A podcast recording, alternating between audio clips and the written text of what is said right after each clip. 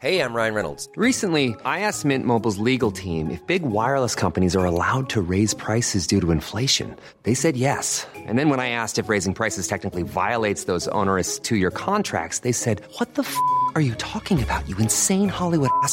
F- So to recap, we're cutting the price of Mint Unlimited from $30 a month to just $15 a month. Give it a try at mintmobile.com slash switch. $45 upfront for three months plus taxes and fees. Promo rate for new customers for limited time. Unlimited more than 40 gigabytes per month. Slows. Full terms at mintmobile.com.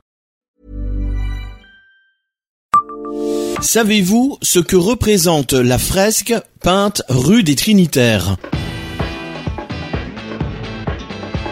Bonjour, je suis Jean-Marie Russe. Voici le Savez-vous Metz un podcast écrit avec les journalistes du Républicain Lorrain. Cette fresque monumentale, située plus précisément au 14 de la rue des Trinitaires à Metz, représente l'évocation de la liberté.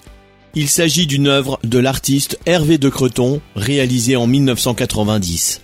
Elle représente trois hommes hissant un tableau au dernier étage d'une façade gothique avec des fenêtres en ogive. On peut voir, à l'intérieur du tableau, des mouettes qui prennent leur envol. Hervé de Creton est né à Nancy en 1965. Il est installé à Montigny-les-Metz en tant qu'architecte d'intérieur depuis 1989. Abonnez-vous à ce podcast sur toutes les plateformes et écoutez Le Savez-vous sur Deezer, Spotify et sur notre site internet. Laissez-nous des étoiles et des commentaires.